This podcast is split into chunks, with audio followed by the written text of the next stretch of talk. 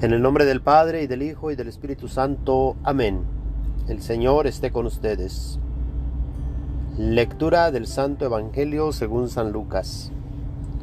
En aquel tiempo se acercaban a Jesús los publicanos y los pecadores a escucharlo, por lo cual los fariseos y los escribas murmuraban entre sí. Este recibe a los pecadores y come con ellos. Jesús les dijo entonces esta parábola. ¿Quién de ustedes, si tiene cien ovejas y se le pierde una, no deja las noventa y nueve en el campo y va en busca de la que se le perdió hasta encontrarla? Y una vez que la encuentra, la carga sobre sus hombros, lleno de alegría, y al llegar a su casa reúne a los amigos y vecinos y les dice, Alégrense conmigo, porque ya encontré la oveja que se me había perdido. Yo les aseguro que también en el cielo habrá más alegría por un pecador que se arrepiente que por 99 justos que no necesitan arrepentirse. ¿Y qué mujer hay que si tiene diez monedas de plata y pierde una, no enciende luego una lámpara y barre la casa y la busca con cuidado hasta encontrarla? Y cuando la encuentra, reúne a sus amigas y vecinas y les dice, Alégrense conmigo, porque ya encontré la moneda que se me había perdido. Yo les aseguro que así también se alegrarán los ángeles de Dios por un solo pecador que se arrepiente. También les dijo esta parábola. Un hombre tenía dos hijos, y el menor de ellos le dijo a su padre, Padre, dame la parte que me toca de la herencia. Y él les repartió los bienes. No muchos días después, el hijo menor Juntando todo lo suyo, se fue a un país lejano y allá derrochó su fortuna, viviendo de una manera disoluta. Después de malgastarlo todo, sobrevino en aquella región una gran hambre y él empezó a pasar necesidad. Entonces fue a pedirle trabajo a un habitante de aquel país, el cual lo mandó a sus campos a cuidar cerdos. Tenía ganas de hartarse con las bellotas que comían los cerdos pero no lo dejaban que se las comiera. Se puso entonces a reflexionar y se dijo, ¿Cuántos trabajadores en casa de mi padre tienen pan de sobra y yo aquí me estoy muriendo de hambre? Me levantaré, volveré a mi padre y le diré, Padre, he pecado contra el cielo y contra ti, ya no merezco llamarme hijo tuyo, recíbeme como a uno de tus trabajadores. Enseguida se puso en camino hacia la casa de su padre. Estaba todavía lejos cuando su padre lo vio y se enterneció profundamente. Corrió hacia él y echándole los brazos al cuello lo cubrió de besos. El muchacho le dijo, Padre, he pecado contra el cielo y contra ti. Ya no merezco llamarme hijo tuyo. Pero el padre le dijo a sus criados, Pronto, traigan la túnica más rica y vístansela Pónganle un anillo en el dedo y sandalias en los pies. Traigan el becerro gordo y mátenlo. Comamos y hagamos una fiesta, porque este hijo mío estaba muerto y ha vuelto a la vida. Estaba perdido y lo hemos encontrado. Y empezó el banquete. El hijo mayor estaba en el campo, y al volver, cuando se acercó a la casa, oyó la música y los cantos.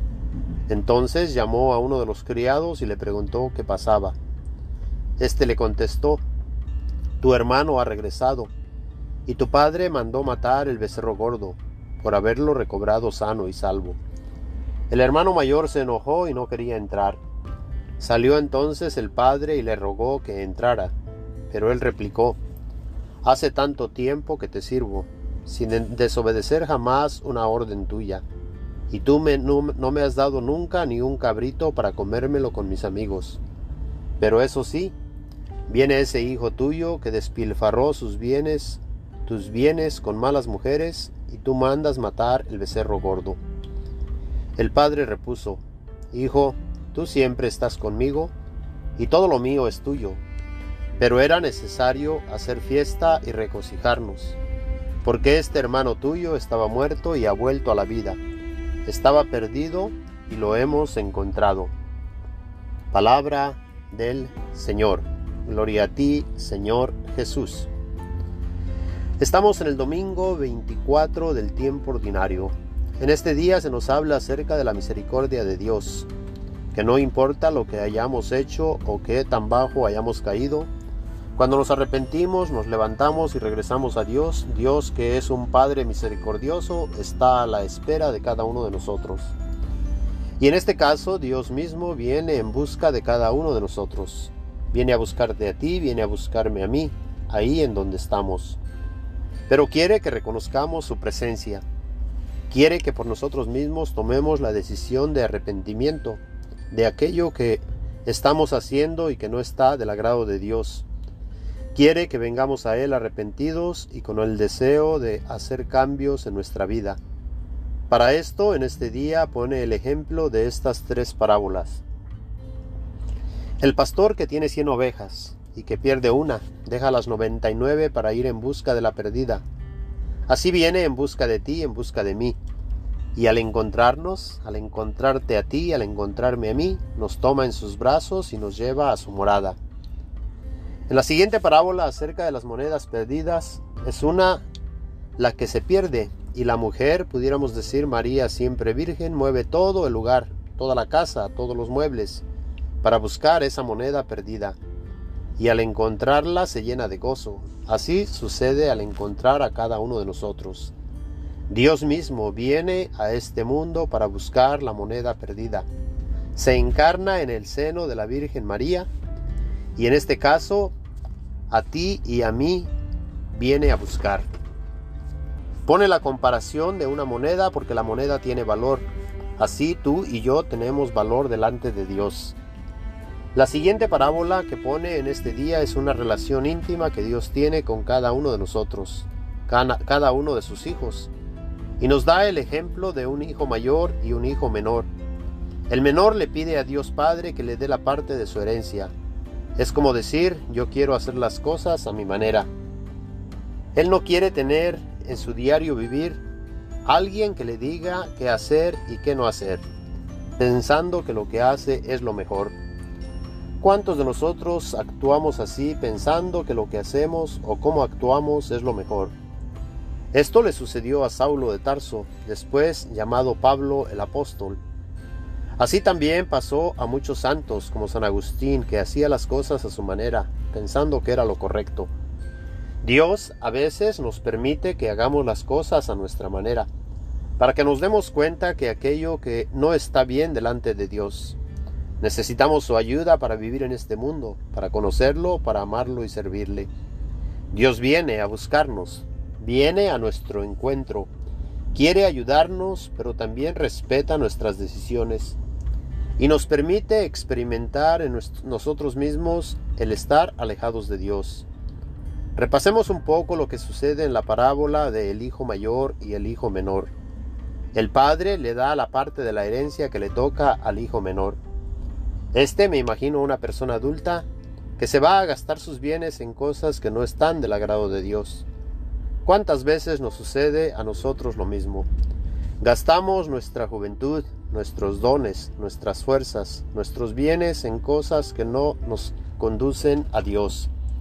Pero llega un momento cuando nos damos cuenta que todo aquello que teníamos se acabó. Al final de nuestros días se nos va a acabar la oportunidad que tenemos de hacer aquello que está del agrado de Dios. Se nos acabará la oportunidad de acercarnos al Padre, de buscar el estar en la casa de Dios, ahí donde incluso los esclavos tienen que comer. No esperemos, mis hermanos y hermanas, llegar al punto de tener incluso el deseo de comer aquello que se le da a los puercos, que en otras palabras es querer comer de aquello que comen los animales impuros, ya que los puercos eran animales impuros para los judíos. Este hijo menor tenía hambre, es lo que nos dice el Evangelio, al tener hambre recordó que en la casa de su padre había mucha comida. Entonces tomó la decisión de regresar a la casa del padre.